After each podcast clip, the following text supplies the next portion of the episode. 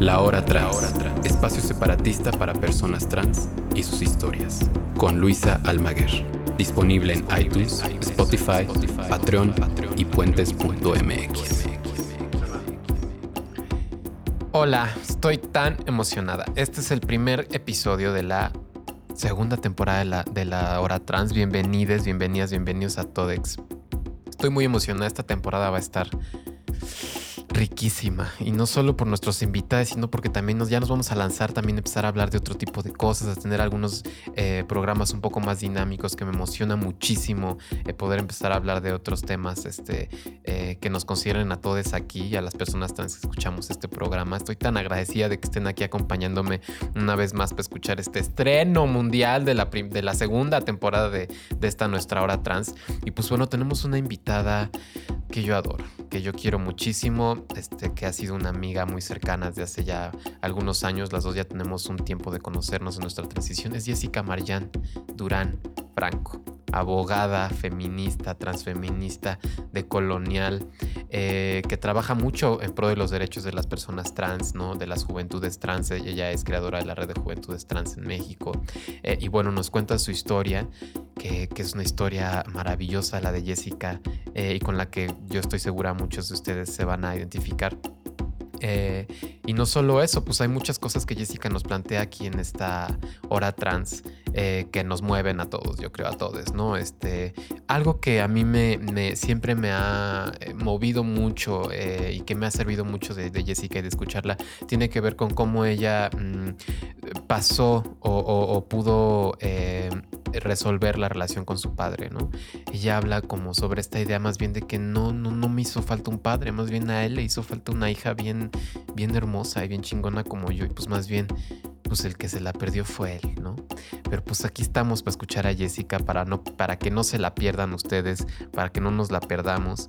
Y bueno, pues aquí seguimos con la hora trans. Eh, espero que, que, que, les siga sirviendo, que les siga papachando, que sigamos ahí acompañando eh, nuestras transiciones entre todos.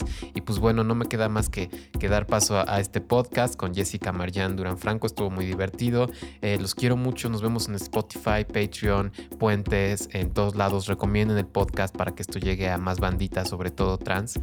Les quiero mucho y nos, pues les dejo aquí con la, con la Jessica.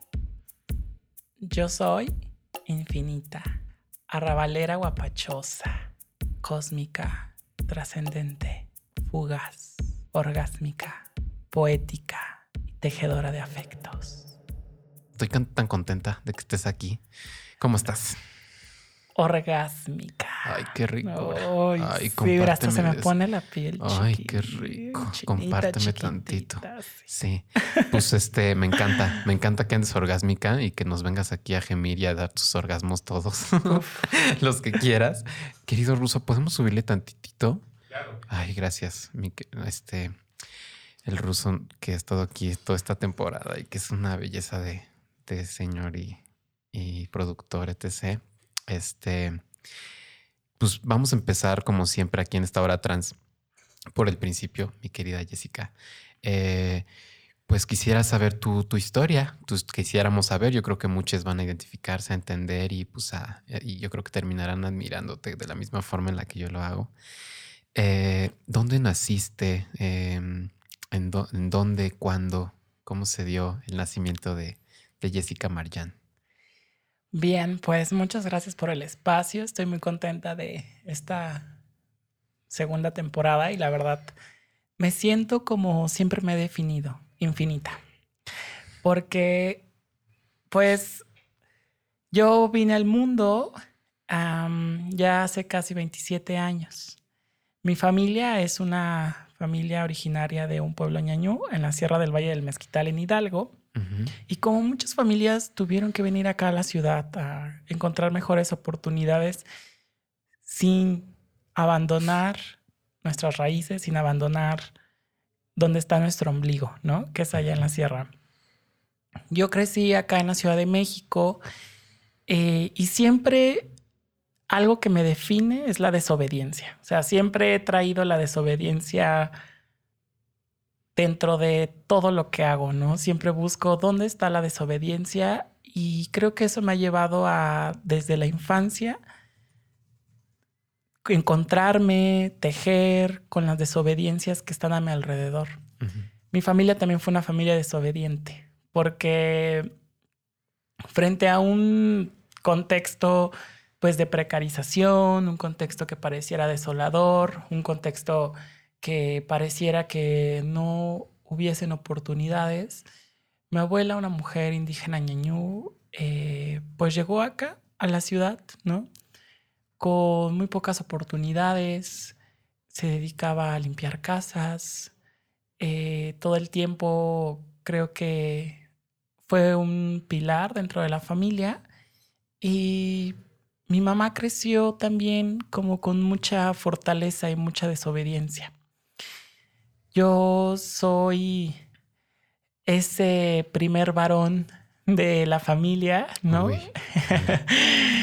soy el primer nieto, el primer sobrino. Y cuando nací me asignaron el nombre de Jesús Aarón.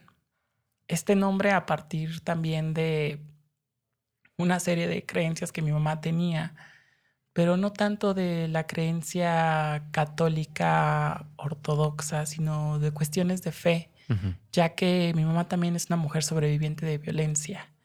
Y cuando pues estaba justo embarazada de mí, tenía una serie como de alertas de que podía perderme o incluso ya perder la vida. Entonces, a partir de una serie de de actos de fe también me puso Jesús. Em, es muy curioso porque hay como una situación donde yo crecí con mi hermana. Mi hermana es una em, mujer cinco años mayor.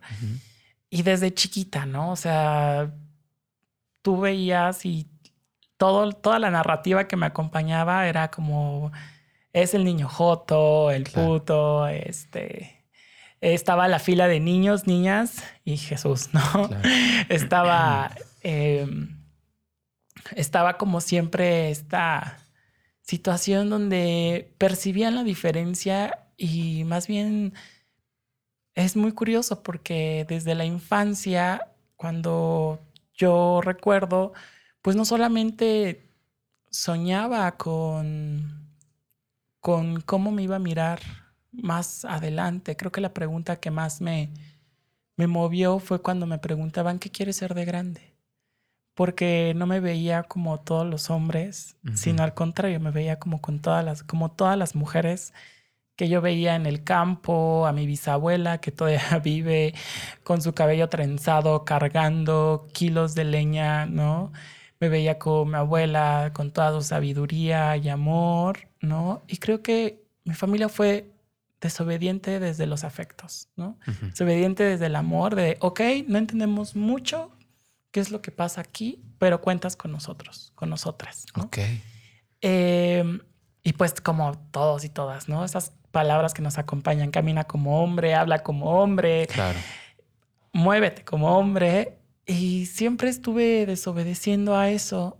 Al llegar la adolescencia, eh, yo veía los cambios la metamorfosis, ¿no? Que nos acecha a partir de ese crecimiento del vello, ese crecimiento del cuerpo, la expansión, ¿no? Y que a las mujeres cisgénero particularmente pues le crecen los senos, etcétera. Y yo veía, yo ahí me daba cuenta que mis cambios yo no los recibía como otros compañeros, ¿no? Sino que mis cambios todo el tiempo estaban deseando ser eh, colocados como con los de mis compañeras, ¿no? Entonces siempre era estar, era como estar de un lado deseando estar de otro, ¿no?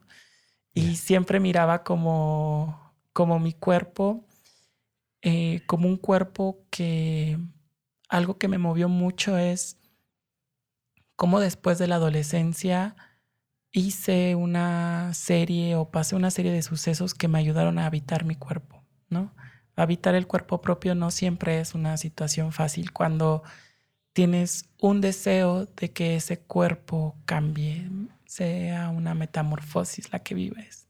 Entonces el deseo de la metamorfosis me acompaña también a partir de la adolescencia y sobre todo el deseo de habitarme y habitar mi cuerpo, porque también estaba, ¿no? La narrativa del cuerpo equivocado y la narrativa Sí. de, de, de qué pasa aquí y sobre todo que no existía la palabra trans. Algo que me gusta mucho preguntarle a las personas trans cuando hacemos alguna actividad es cómo llegó la palabra trans a ti. ¿Y a ti cómo llegó? Porque justo me remonta a que primero pues llegan las palabras, ¿no? Joto, puto, maricón, Sí, sí, sí. etcétera. Pero justo abrazar un poco la... Ah, porque primero llegó la palabra transexual. ¿no? Porque una amiga mía que transicionamos a la par, a- Ah. aproximadamente a los 16, 17 años, Órale, bien chavito. super chavix. Pues yo primero era como salir del closet, porque cronológicamente salí del closet aproximadamente a los 15 años. y Como, sal- como, como, trans. como chico, como chico gay. Primero pensé que era gay. Sí, sí, claro. Y justo me, me ayudó a evidenciar que no estaba en mi cosmovisión y en mi forma de, de socializarme la palabra trans, ¿no? Entonces, pero recuerdo mucho que, que yo lo tomé como un principio, ¿no? Yo lo tomé como un principio porque si algo me ayudó a saber que soy trans fue la misoginia de los hombres gays, ¿no? Que es como de, bueno yo es. quiero hablar, yo, yo quiero andar con un hombre, no con... Mm, no Con me decían mujer. Ajá, Ajá. No me decían mujer, pero Sí. no con este ente, ¿no? Sí. Casi, casi. Entonces, me acuerdo mucho que era contrastante porque obviamente te da miedo, sientes ese temor vertiginoso cuando sabes que tienes que decirlo y que ya no puedes aguantar, soltar la palabra para decirle a tu familia que quien, es, quien está viendo, a quien abrazan, a quien besan, es otra persona. Entonces todo ese, ese vértigo yo lo sentí a los 15 años cuando en un momento mi mamá estaba en la cocina, yo estaba sentada comiendo. Acaba de llegar de la escuela con un shortcito así que gritaba, hola, ¿no? Aquí hay todo menos un hombre. Sí, claro, claro.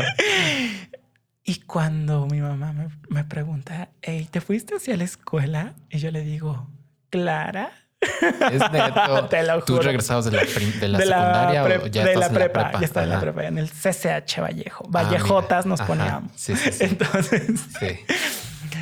Mi mamá así como de, ¿cómo dijiste yo? Clara. Y me dice, ¿por qué me dice así? Yo, me dice, ¿que eres gay o qué? Y yo, sí, sí soy. y mamá, o sea, como boquiabierta y yo así con mi shortcito cruzando la pierna, ¿no? Así de, sí, sí. sí soy, ¿no? Y entonces eh, mi mamá, no estoy jugando, yo pues yo tampoco.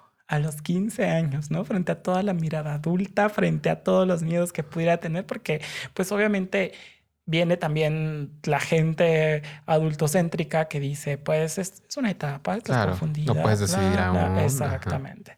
Entonces, obviamente eso detonó un cambio y me acuerdo mucho que la primera que le dije fue a mi hermana. Eh, y hasta el momento abrazo mucho también haber salido del closet como gay, porque fue, creo que, un paso para construir la mujer que ahora soy, ¿no? Y que me di cuenta que a veces para tu identidad, la identidad tiene dos papeles. Soy esto porque no soy esto otro, ¿no? Claro. Entonces, eh, en ese momento, por ejemplo, yo estaba construyendo qué sí era a partir de lo que no era. Claro. Y recuerdo mucho que mi mamá, así en, en la tragedia, ¿no? Del mundo que me esperaba entre, porque mi mamá había tenido una amiga trans, Ok.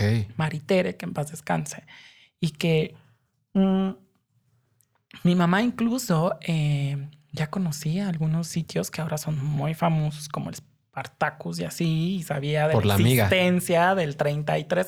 Claro, por la Ajá, amiga, porque aparte, sí. pues mi mamá sí, eh, chica que creció con todo el high energy, que Sí. creció también como entre los sonideros, que creció con un abanico de posibilidades sabía que había en la diversidad sexual, pero también sabía todos los desafíos, mm, a lo mejor con un acercamiento, ¿no? Desde su amiga Maritere, que era una mujer trabajadora sexual.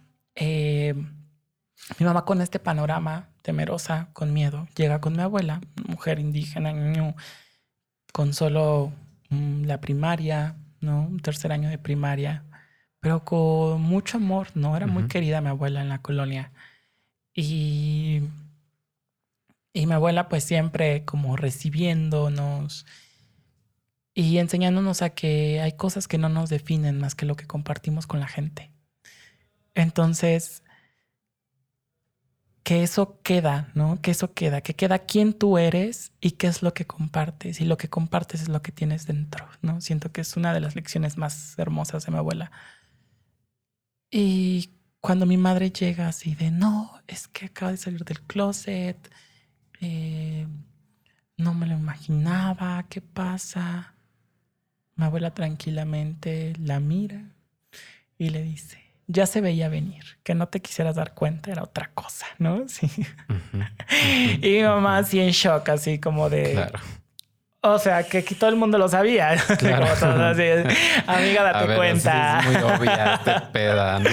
Exacto. Claro. Entonces, eso creo que detonó un cambio y un giro exponencial, porque yo sentí una nueva bienvenida a mi familia, que creo que eh, mi familia también decidió transicionar conmigo desde cómo me veía, me percibía y sobre todo no hubo prohibición, ¿no? Creo que si algo me dio mucha fuerza en mi familia es que no me hicieron sentir nunca vergüenza de quién era, ni de salir conmigo. Y sentí en todo momento que iba de la mano de ellos. O sea, era como, como decir, ve al mundo que tu familia aquí, este abrazo siempre perdurará contigo. ¿no? O sea, siento que esa bienvenida pues me ha llevado como a a ser receptiva al mundo que me espera afuera, porque el mundo me dio una bienvenida nuevamente, empezando por mi familia. Y después de eso, eh, creo que los demás obstáculos los encontré en la calle. Oye, y a ver, te interrumpo un poco igual esto. y, todo esto, y desde la infancia, ¿dónde está tu papá? ¿Dónde, ¿Dónde se encuentra la figura del papá? ¿Estaba ausente? ¿No estaba? ¿Iba ah, y venía? Sí, pues el tema de mi papá era como súper curioso porque eh, yo no crecí con mi papá, mi, porque aparte parto de una lucha donde hay una ruptura increíble a partir de que mi mamá al mirar y nombrar y reconocer, no me voy a tapar de ojos, ¿no? Esto es violencia, o sea, ya. Este tu papá era violento, pues. sí, este tipo, ¿no? Que aunque es padre de mis hijas, me violenta, me golpea, eh, incluso eh, no es responsable con su papel de padre, tiene un giro porque mi abuela y mi madre en algún momento entre ellas conspiran para correr a mi papá de la casa.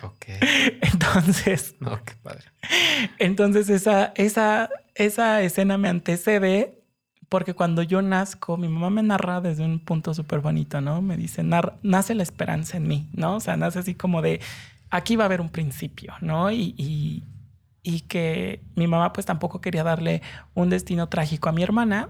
Mi hermana pues ahora es una súper psicóloga, psicoanalista, así con una investigación increíble, súper importante en temas de violencia hacia mujeres jóvenes, ¿no? Y creo que a partir de ahí también nos ha llamado mucho el tema de, las luchas sociales.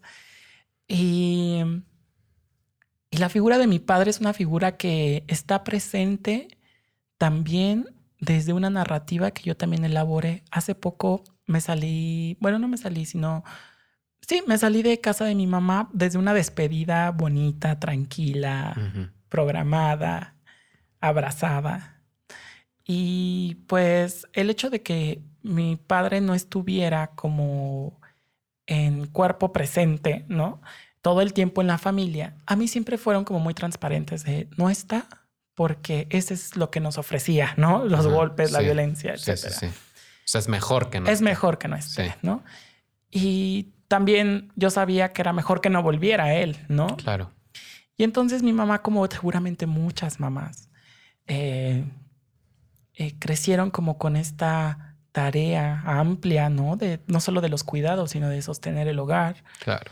Y recuerdo que mi mamá también desde su cosmovisión, desde su perspectiva, me decía, pues la narrativa que manejaba mucho era como de, pues, yo hago todo lo posible para que ustedes no sientan la falta de un padre, ¿no? Mm.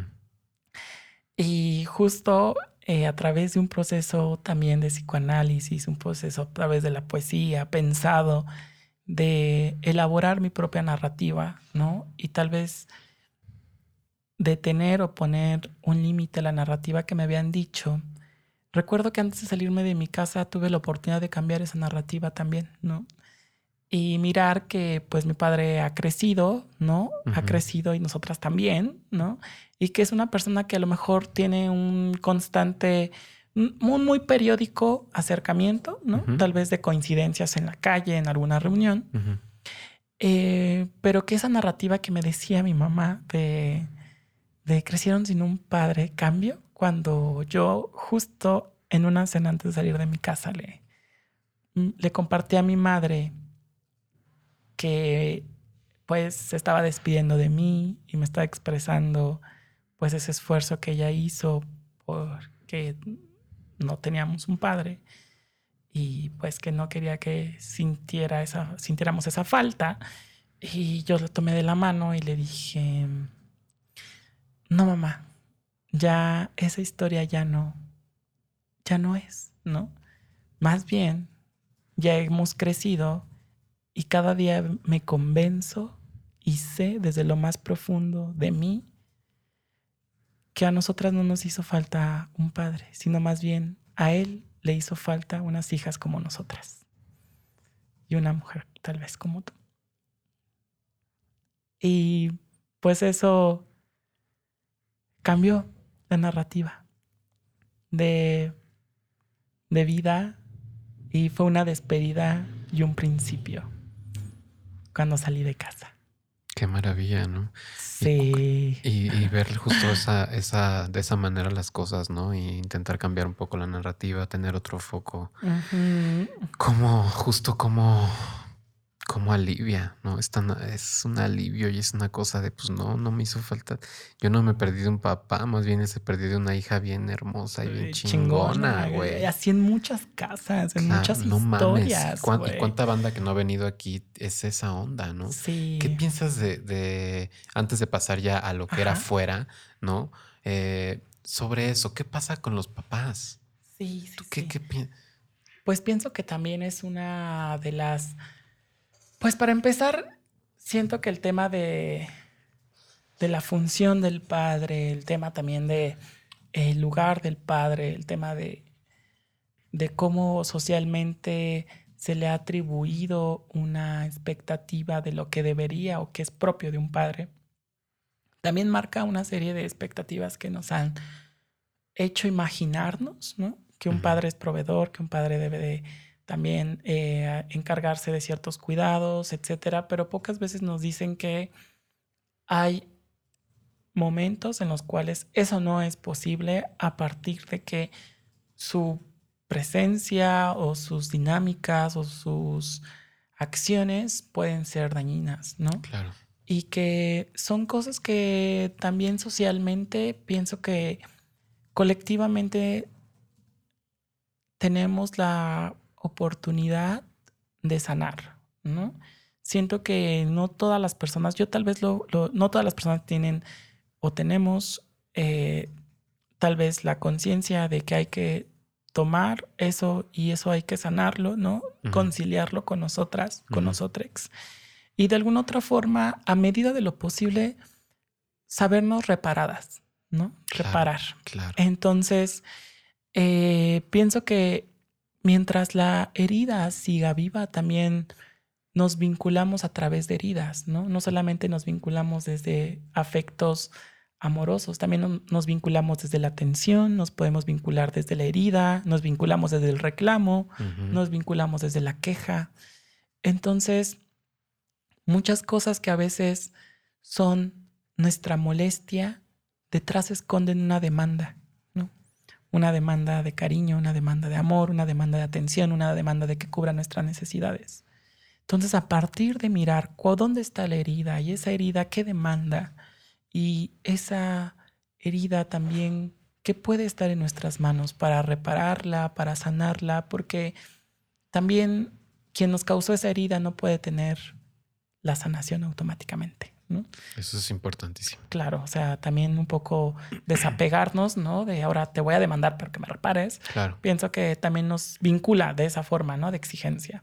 Entonces, no siempre es posible, no siempre es posible. Ojalá y fuera posible, pero no siempre es posible. Entonces, pienso que es un tema que es necesario pensar desde el sanar y la reparación, desde procesos colectivos también, de repensarnos, de encontrar nuestra forma de cómo simbolizamos, de cómo, de qué lugar ocupó, de cuáles son nuestras heridas, pero también cuáles fueron tal vez los momentos que sí pudimos compartir, ¿no? tal vez yo recuerdo mucho que mi papá, eh, pues sí, fue una persona que tal vez fue, tuvo actitudes violentas, etcétera, pero también de alguna otra forma dijo, bueno, algo hizo bien al no acercarse, ¿no? Al no insistir, ¿no?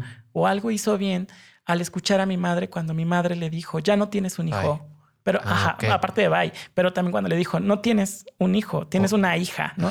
Y tenemos una hija, ¿no? Y más te vale que la respetes. O sea, y creo que, creo que esa forma en la cual también ha sido receptivo y saber que se, se acerca con cuidado, que, que, que no puede llegar así un poco como si nada pasara, sino que también yo siento que eso es, eso no es poco, es suficiente y es lo que es y es de lo poco que también puedo sentirme reparada, ¿no? Así como esas pequeñas acciones me sentí reparada, obviamente todo dándole su justa dimensión, ¿no? Su justa dimensión en tanto a mi madre, pues que siempre he recibido su apoyo y que también pues entre los contrastes que puede tener una relación de madre e hija, ¿no? Los contrastes que puede tener, pues no sabemos ahora creo que más que nada conciliadas, ¿no? En esta distancia y sobre todo cuando salimos a las calles. Sí.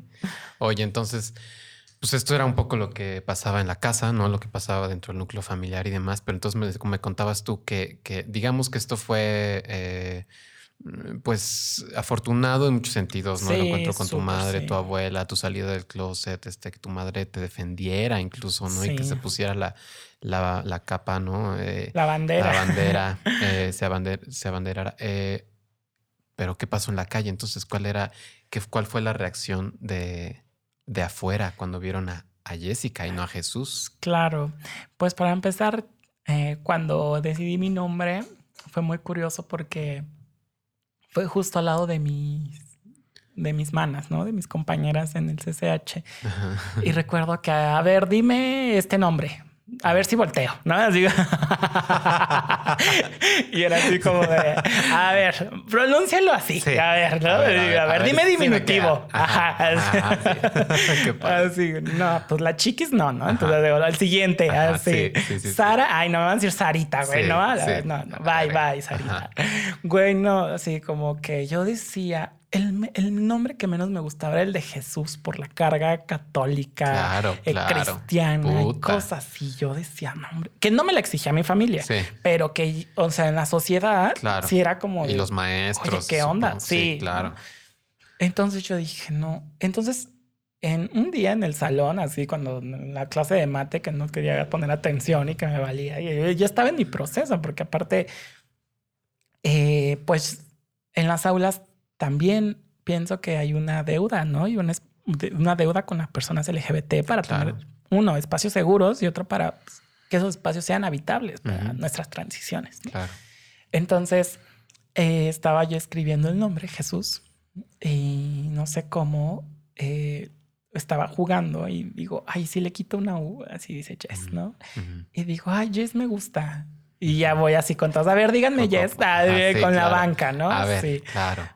Jess, Jessica, ¿no? Dijo, es que me gusta Jessica, ¿no? No me gusta Jessie, me gusta Jessica.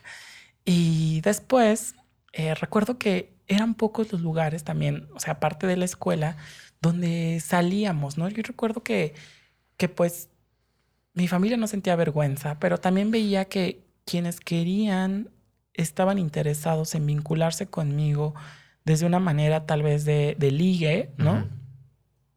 Pues pues se sentían, o sea, parecía que, que, las miradas les sentían, les hacían pues algo ofensivo, ¿no? Porque pues también estar con una mujer trans es una renuncia social, ¿no? A un mandato. Ay, totalmente.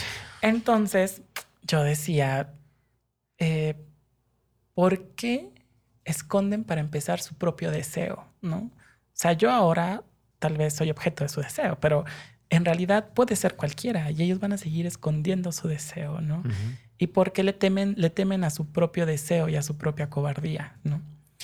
Entonces yo miraba y decía, ¿cuáles son los espacios aparte de la escuela y del patio de la escuela para ser quien soy, ¿no? Y antes, cuando hace, ¿qué te diré? 12 mm, años, eh, a los, cuando yo tenía como entre 15 y 16, el espacio que más cercano para mí era la Alameda Central, porque ahí se, ejercía trabajo sexual. Y no era la Alameda que conocemos ahora. Antes había puestos, había una serie también de sonideros, había como una serie de otras poblaciones que en las noches nos dábamos cita. Entonces mi amiga y yo íbamos a la Alameda. Tú de 16. 16, 17. Ya 17. Sí. Y, recuerdo que, que yo decía, pero ¿por qué la noche y la clandestinidad es el único espacio que pareciera donde las personas trans podemos? Pero entonces ya había llegado la palabra trans. Y la palabra trans también es de un sentido crítico, porque mi amiga se definía como una persona transexual y decía que ella estaba en el cuerpo equivocado, ¿no? Lo cual yo respetaba y que me costó entender, me costó entender también. Eh, creo que, que, algo que yo todo el tiempo estoy invitando, tanto de forma personal como colectiva, es que nos quitemos la máscara y es que también en algún momento fuimos transfóbicos, bifóbicos. Todavía, pues ahí tenemos las los restos, ¿no? De todo lo que nos enseñaron. Sí, pues en ese entonces yo así como de transexual, ¿no? Pues, ¿qué es eso, no? O sea, como, no, pues yo no estoy en el cuerpo equivocado, ¿no? O sea, como que, ¿qué pasa aquí? Claro. Entonces, pues ella, eh, y con ella justo, ¿no? Yo a veces creo que rescato mucho el aprendizaje de lo que me enseñó que no era, que me llevó a lo que sí era. Entonces conocí esta palabra preciosa que se llama trans para narrar pues nuestras transiciones, ¿no? Y que justo transicionamos de la expectativa social que nos asigna ser hombres o ser mujeres hacia nuestra identidad, ¿no? Yo ya lo iba elaborando a partir de ahí. Entonces yo decía, ¿por qué las personas trans tenemos que estar en la oscuridad? Tenemos que estar en espacios donde nuestros afectos, nuestras muestras de cariño, nuestras expresiones, nuestros rostros estén bajo un velo de la noche y solamente pueden ser reflejados en un foco, en una luz tenue y no en el sol, ¿no? Un día escribí un poema que se llama Un día dejaremos de temerle al sol. Ay, qué bonito. Sí, porque creo que nuestros procesos vienen acompañados también de estos no espacios que son la noche y el sol, la, noche y el día, pues. Entonces, yo pensaba, ¿por qué tendríamos que, no? Porque eh, la noche pareciera que también nos abraza, pero también quiero, quiero abrazar el día, ¿no? También quiero que abrazar el día con todo y mis poros abiertos cuando sudo y se me nota la barba, ¿no?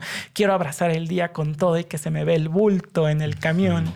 Quiero abrazar el día con todo y que mis estrías son más notorias. Y quiero abrazar el día con todo y que mis facciones son más evidentes, porque no solamente soy trans, sino soy una indígena que está orgullosa de sus raíces y que las cargo entre los pómulos grandes y, la nariz ancha y, y la corporalidad enorme, ¿no?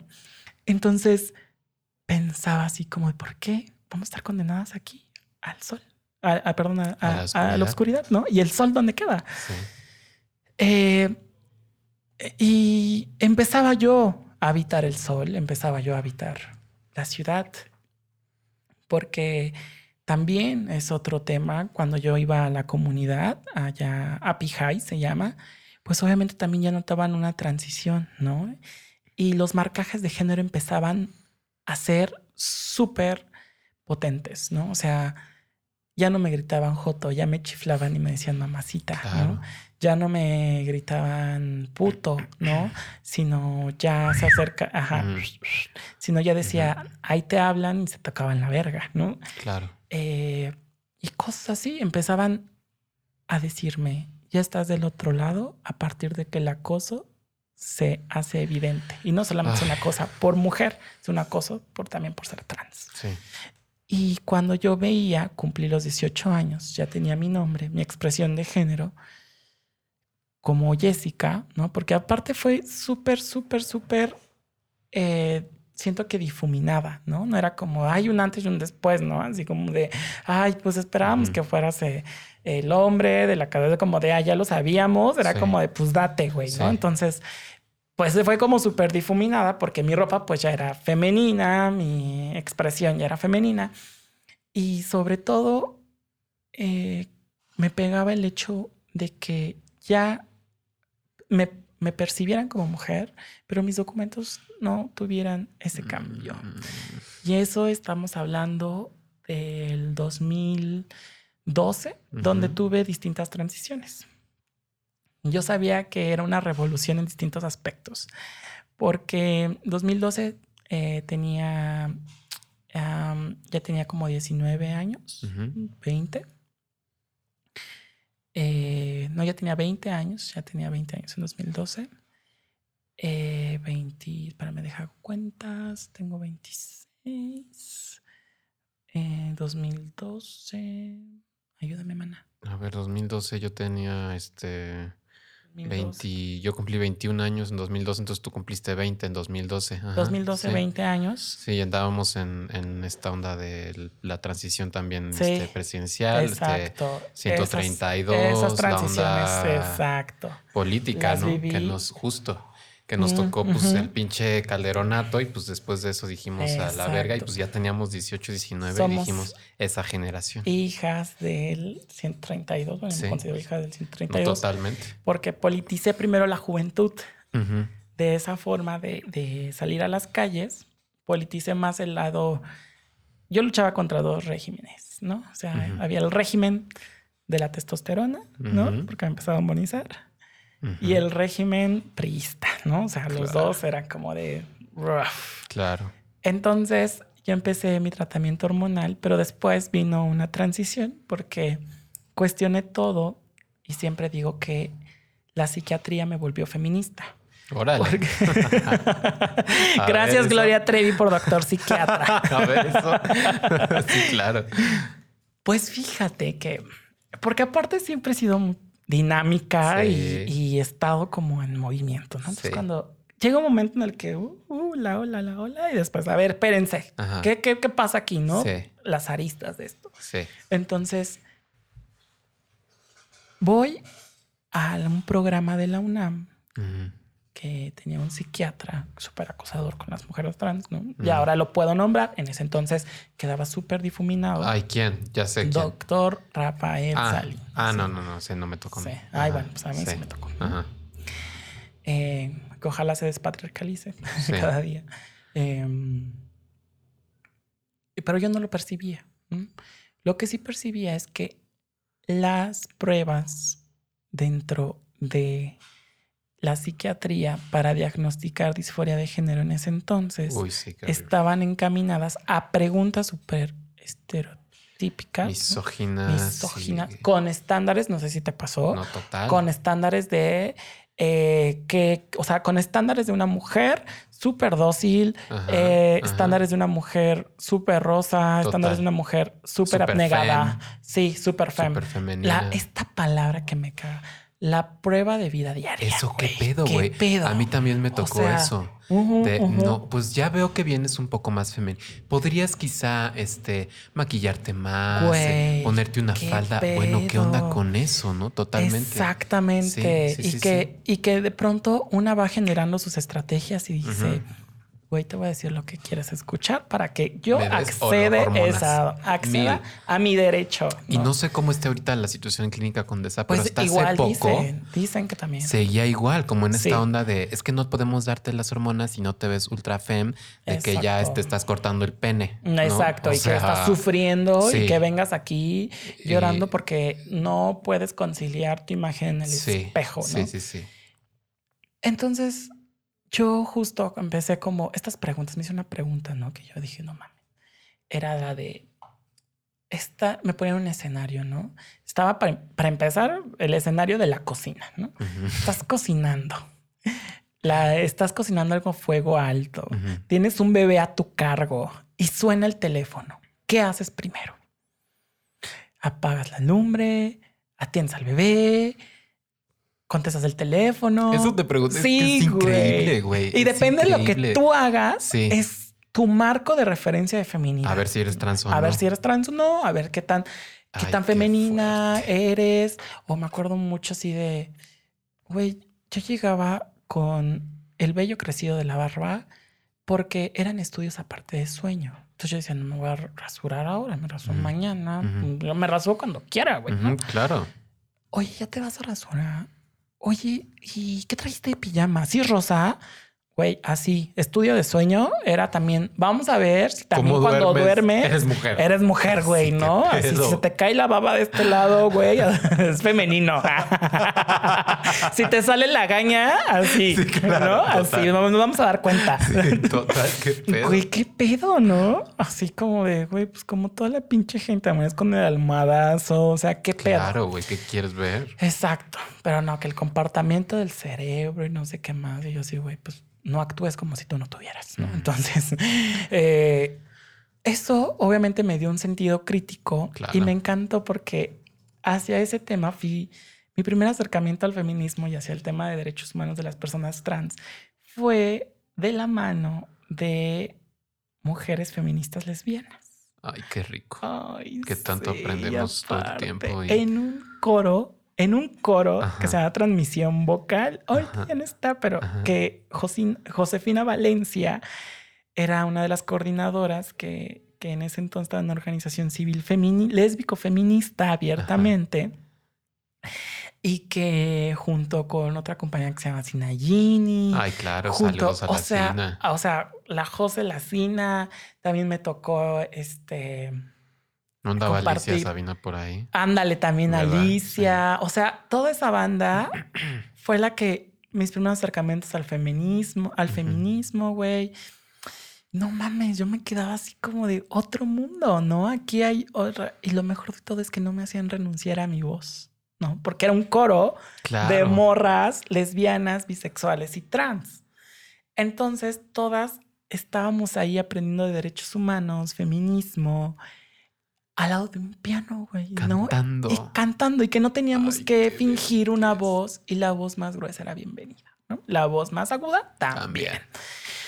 Güey, entonces yo empecé a involucrarme más, aprendí más y recuerdo mucho que cuando regreso al acta, ¿no? Pues se instaura este pinche gobierno priista, ¿no? manifestándonos, pero digo, esta revolución también la tengo en mi nombre, en mi cuerpo y en mis documentos. ¿Qué vamos a hacer?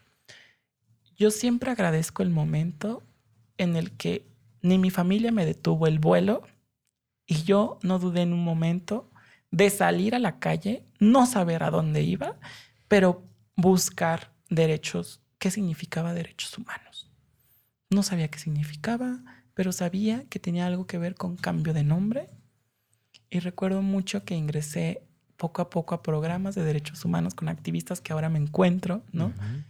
Que también llegó Josefina Valencia un día y me entregó un libro que se llama Los Principios de Yogyakarta, que es un modelo eh, que generan activistas LGBT de todo el mundo y que la ONU los respalda y que es un modelo de Estado de ese estado ideal que debería de alcanzar las políticas públicas para que una persona LGBT tenga las condiciones mínimas de derechos y libertades. Y yo no sabía nada, pero cuando me dicen, ten, ten este y te va a acompañar toda tu vida, pues yo me puse a estudiarlo, ojearlo, me dormía con él a ver si por osmosis se me pasaba algo. Así, ¿no? Y me empecé a adentrar. Y ya después muere mi abuela a los 17 años, pues yo estaba en duelo. Puta.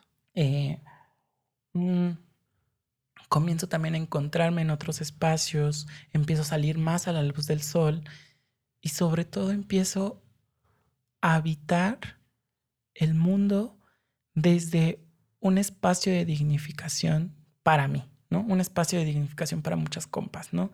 Era mm, como empezar a evidenciar, sí, la noche también es nuestra, pero el día también nos pertenece, güey, ¿no?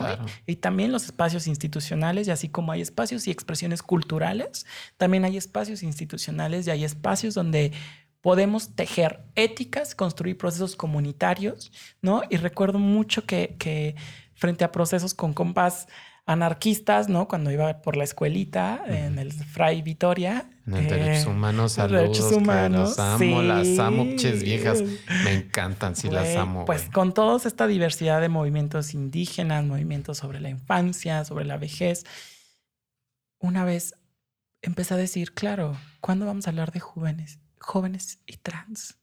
No hay nadie hablando de esto, era 2014, güey. O sea, Y, y ese año creo que nos conocimos. sí. En sí. 2014. Era como de, por ahí. güey, qué Sí. pedo, porque había una brecha generacional y también me daba cuenta que había ejercicios dentro de la participación política que no permitían que las expresiones de jóvenes trans, las formas de participación política de jóvenes trans, que no solamente se reducen a las institucionales, ¿no? Sí, Este es un tema de participación política lo que estás haciendo, es una voz en una radio que tiene un todo un proceso, también es participación política, también es político esto, ¿no? Y yo decía, ¿por qué también existe esta jerarquización, ¿no? Como si tú fueras, ah, tienes más años de transición, tu voz vale más, ¿no? Claro. Ah, tienes este, ciertas características que se apegan a las personas cisgénero y quienes nos escuchan, ojalá estén familiarizados creo, con el término cisgénero, No, pero si no es por supuesto. eh, cis, una persona que no es trans, Claro. este eres más válida, ¿no? O, o el radar, ¿no? De,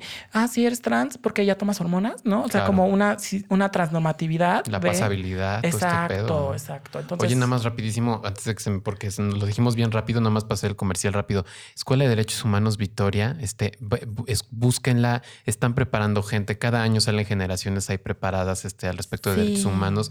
Vayan a ver qué onda con eso. Escuela Victoria es- o Escuelita. Centro Victoria Centro de Victoria de Derechos Humanos. Y cada año sale una convocatoria para quien esté interesado en, en- en formarse y demás. Pa- Si son jóvenes de TC, ahí está el comercial. Seguimos. Seguimos. Sí, y justo Sí. todo esto lo evidenciaba.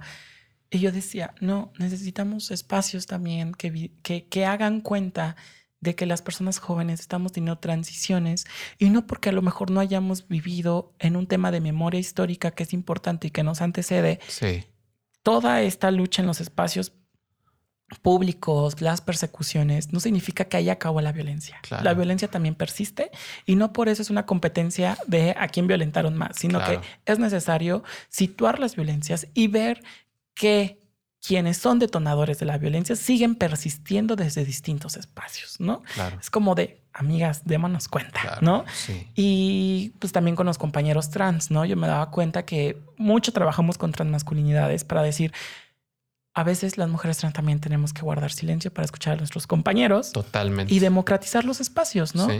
Eh, ahora con las personas no binarias. Y poco a poco, eh, en 2014 fundé la red de juventudes trans a partir de una conferencia que di en una organización civil que se llama Así Legal.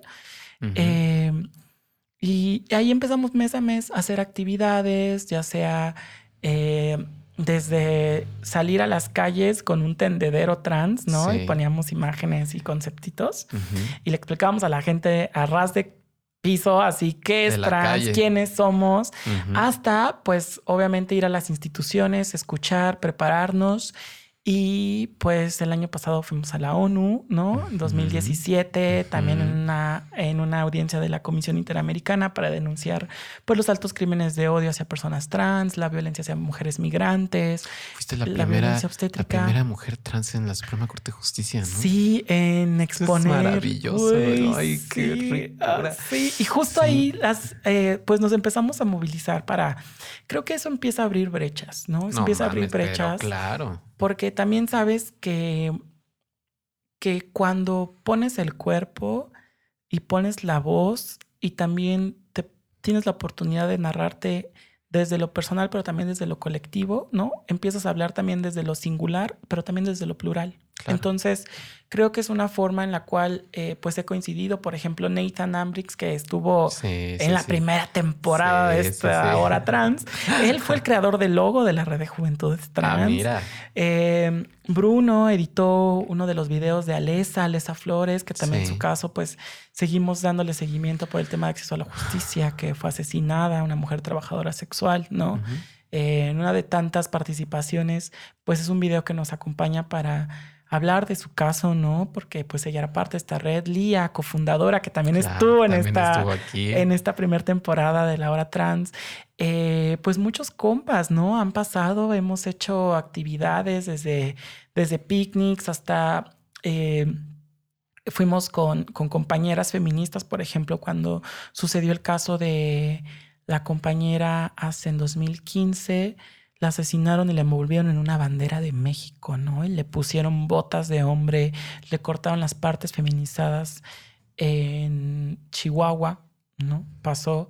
Fuimos con compañeras feministas a hacer presión para que investigaran ese crimen de odio, ¿no? Y sí dio resultados, ¿no? De hecho, tuvimos noticias de que la investigación sí la siguieron, encontraron a presuntos responsables, ¿no? Eh, y creo que también ahí con las compañías feministas nos hemos vinculado. Tenemos un área que se llama, eh, bueno, tenemos dos programas como culturales que detonamos. Uno que se llama Diálogos Disruptivos, donde hablamos de éticas principalmente y teoría crítica. Y justo se llama, eh, tiene que ver con teoría crítica y activismos insurrectos, ¿no? Que este se llama, tuvimos varios este, Diálogos Disruptivos, que es como una temporada que hacemos a mitad de año. Esta vez la inauguraron los compañeros trans, Blas Radi, Daniel Nisco, que también estuvo por acá, eh, Paulo Romo, que viene de un compañero México-brasileño. Y eh, el año pasado tuvimos nuestro boicot trans con Daniel Nisco presentando su, su poemario en la cárcel eh, con las compañeras de Almas Cautivas, que también les mandamos besototes a Rivera y Daniela, que ojalá también anden por acá, ¿eh? Claro. Este, y tuvimos también una presentación en La Gozadera, un espacio feminista, eh, desde la poesía, ¿no? Porque Boicot Trans es un boicot a la narrativa de muerte y tragedia, ¿no? Queremos boicotearla, queremos sacudirla, queremos desobedecerla. Y creo que también apostamos tanto por lo institucional como por lo que se teje en las calles. Entonces, con los diálogos con las compañeras eh, feministas está, existe. Creo que todo el tiempo estamos como construyendo alianzas también contra estos discursos de odio, no solamente trans excluyentes, sino también que permean en torno a que la fe y la religión pareciera que son eh, medios por los cuales la gente justifica su odio, ¿no? Cuando también se olvidan que las personas también tenemos espiritualidad, fe, desde distintos puntos que no necesariamente son los hegemónicos, ¿no? Claro. Entonces, creo que pues vamos avanzando desde 2014 y sobre todo cuando recuerdo que está volviendo a este punto que me decías de la calle. Cuando yo miré que la revolución también se hacía en las instituciones fue cuando decidí estudiar derecho, ¿no? Y entré a la UNAM y tuve la oportunidad de participar en la modificación del Código Civil, ¿no? Ahí estaba Tom Ortiz, que también es un artista increíble. Recuerdo cómo los dos así, pues aquí estamos poniendo el cuerpo, ¿no? Y las juventudes están presentes, ¿no? También estaba este compañeros como Nathan, también iba a las reuniones.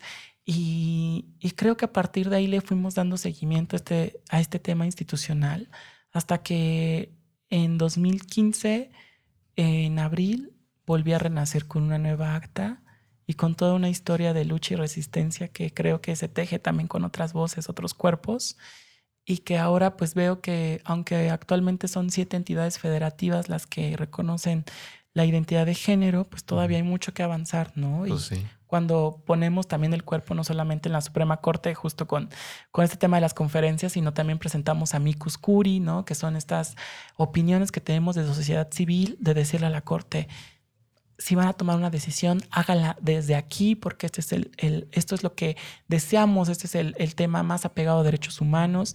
Y recuerdo que la Javi, que también por acá andaba, ese día del evento de la hora trans, Este, recuerdo que me encantó que, que pues íbamos, no solamente estaba a nivel de almas cautivas, compañías del CAI, de Rocío Suárez, sino que también estaban morras como Javi, morros como este a, a, Anobis. Anobis. No mames, estábamos todos en la Suprema Corte, güey, también tomando fotos y presentando una micus diciendo también esta corte es nuestra, también la justicia la vamos a evitar, ¿no? Claro. Sí, sí, puta, qué maravilla. Pues entonces, este, ay, ¿qué más platicamos? Pues es que todo esto es tan interesante y tan intenso y es una lucha que también pues es colectiva. Colectiva, güey, no, no, se puede. y además que nos remite pues a nosotras dos, este, pues al, cuando las conocimos, a las Cuenta un poquito, cuenta un poquito. Pues yo me acuerdo mucho cuando Porque yo te conocí antes, yo te conocí. Sí no solamente antes de transicionar, sino también te conocí durante tu transición y nos acompañamos como bien chido, güey. en unas coincidencias espontáneas, pero siento que sustancios, sustanciosas, Sí, sí, sí. Yo me acuerdo que estábamos en mi casa en un cumpleaños mío, una cosa así que fue un fail total donde no fue nadie. Y eras creo que la única chica trans además de mí. y yo toqué con la que era mi banda en ese entonces y tú gritabas este aborto, ¿no? Sí. que, que los demás amigos no estaban preparados, ¿no? Para escuchar.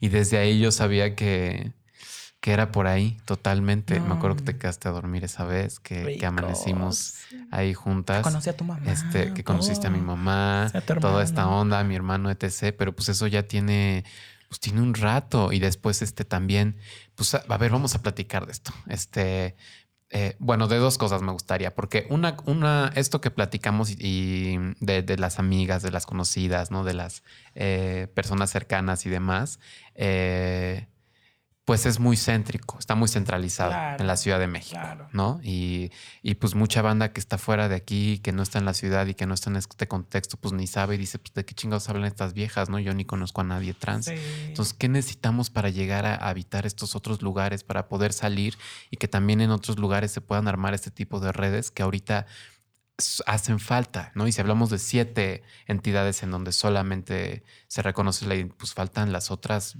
veintitantas, ¿no? Veinte. Eh, ¿Qué pasa afuera? ¿Qué podemos hacer hacia afuera eh, de, la ciudad?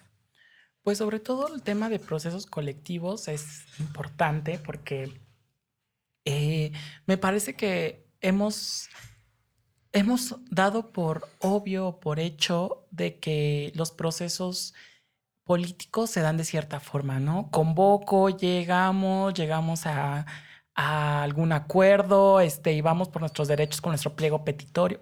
Hay muchas formas.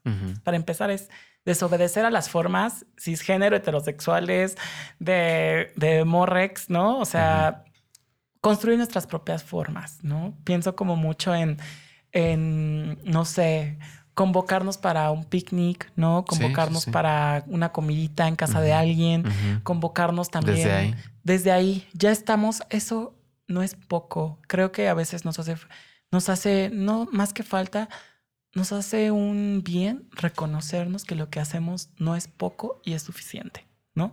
y que eso da un alivio, así como de, si puedes organizar una comidita en tu casa donde todo el mundo traiga algo, claro date, ¿no? Eso es un asunto político, ahí se está generando, generando colectividad. Si también tenemos dudas sobre qué proceso lleva una cuestión de identidad de género, qué pasa con los documentos, a quién puedo acudir, pues acercarnos a diferentes voces, ¿no? Que tal vez puedan estar cercanas y sobre todo que aprovechemos los medios que ya tenemos como Facebook, ¿no? Como Twitter, las redes. las redes. Y no lo digo solamente yo, hay, un, hay una parte donde Susan Stryker, que es esta eh, académica trans estadounidense, eh, pues habla sobre las redes sociales y la forma en la cual también han sido puntos de partida para que a través de un espacio virtual, ¿no? Donde no necesariamente pongas el cuerpo en un espacio geográfico, pero sí pones el cuerpo en, un, en una serie de bits, ¿no? de, de, de, gigabytes, etcétera, de, de estos temas, ¿no?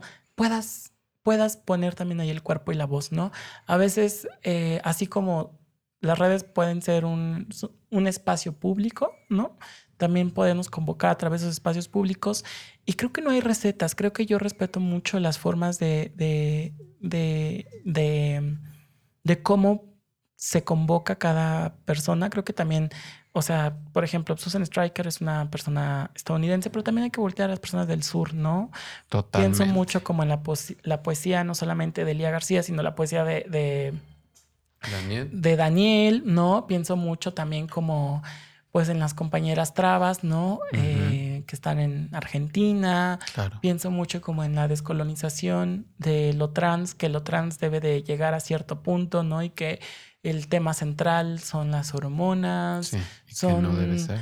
Y que creo que un poco, de, un poco descolocarnos de esa narrativa norte, ¿no?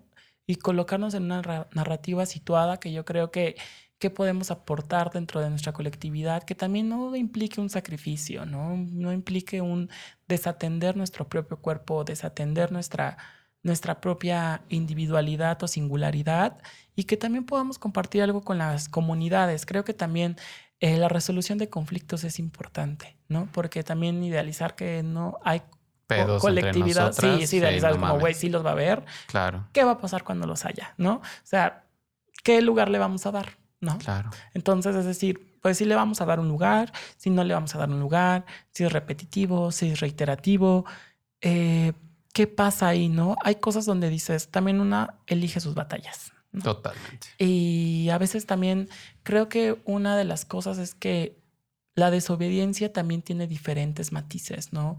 La desobediencia a veces también puede empezar desde eh, también desobedecer a la narrativa de muerte, a la narrativa de tragedia. La desobediencia también puede habitarse desde no poner en riesgo nuestra vida, ¿no? Entonces creo que un poco el tema de, de acercarse a espacios, generar los espacios, es apostar a la creatividad. Yo creo que lo tejería así, desde apostar a la creatividad, desde las herramientas que tengas. Claro. Apuesta a la creatividad y pues si va a venir una persona, pues va a venir una persona, ¿no? Y si va a venir dos, pues van a venir dos personas, pero ahí ya están construyendo algo que antes parecía que no podía ser habitado.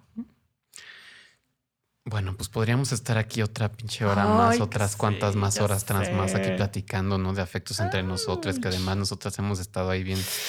Ay, maná. estamos bien, bien conectadas.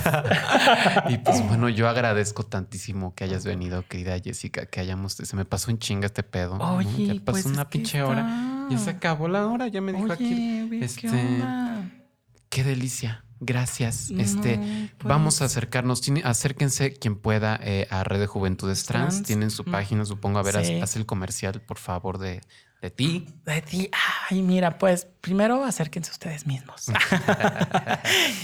y creo que recorran su cuerpo. Su Primero mastúrbense. Sí, ay, Ay, sí, sí. Me encanta ver la piel como una geografía y un mapa cósmico y de estrellas que es necesario explorarnos.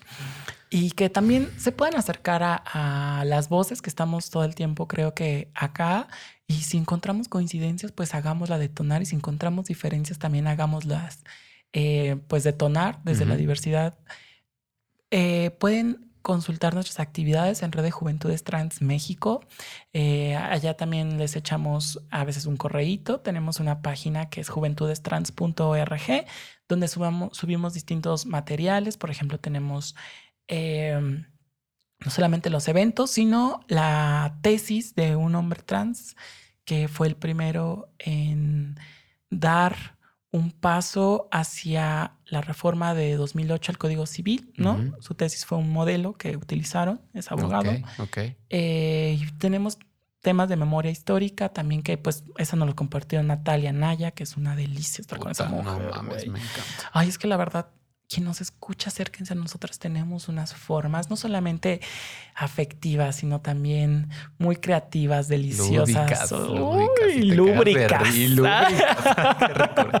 Pues comercial. Y, Sí, sí, y me encanta porque eh, también estamos como en contacto con banda de otros estados, ¿no?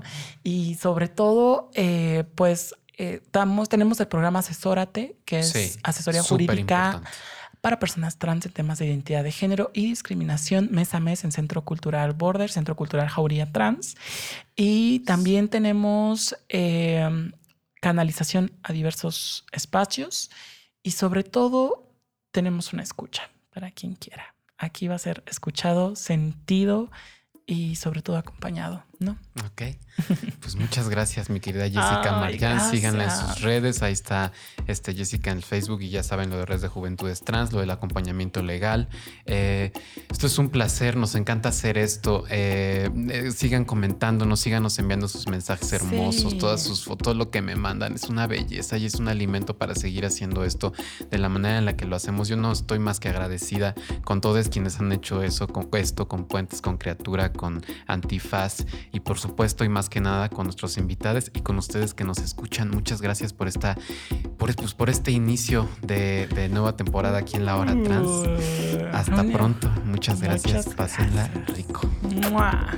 La Hora Trans, espacio separatista para personas trans y sus historias, con Luisa Almaguer. Disponible en iTunes, Spotify, Patreon y puentes.mx.